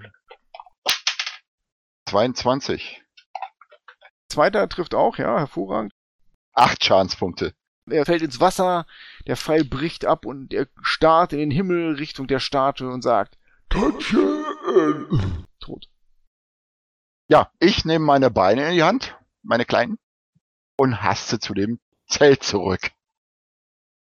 Da ist Rioba, die hat wie durch ein Wunder überlebt. Dann gebe ich ihr einen Heiltrank. Nein. Wirke Wunden heilen. Gut, dann hältst du mich davon ab. Hier auch für Sie ein sanftes, beruhigendes Lied. Deine Flöte glüht auf und Rioba schlägt die Augen auf. Mit wie viel Hitpoints? Zehn. Das ist nicht viel, aber es hilft. Das ist ein Drittel meiner Lebenspunkte. Ich sehe gar nicht so schlecht aus. Du rappelst dich hoch, ihr blickt auf das Lager, die Fackeln beleuchten eine gespenstische Szene. Überall schwimmen tote Bulliwuchs, dazwischen schwimmt ein totes Krokodil. Trana kommt vom Turm runter und meint so, es ist an der Zeit herauszufinden, was hier wirklich vor sich geht. Und das machen wir in der nächsten Session.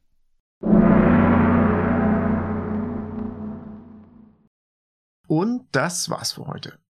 Wir hoffen, ihr hattet wieder Spaß beim Zuhören und seid beim nächsten Mal dabei, wenn die drei Loremaster Martin, Alex und Carsten mit einer Rundreise durch die bekanntesten D&D-Welten starten. Bitte denkt an unsere Abstimmung auf vorsichtfeuerball.de zu diesem Thema. Ihr könnt uns natürlich wie immer auch Kommentare und Feedback auf unserer Website oder auf Facebook hinterlassen. Vielen Dank fürs Zuhören und mögen alle eure Würfe Crits sein.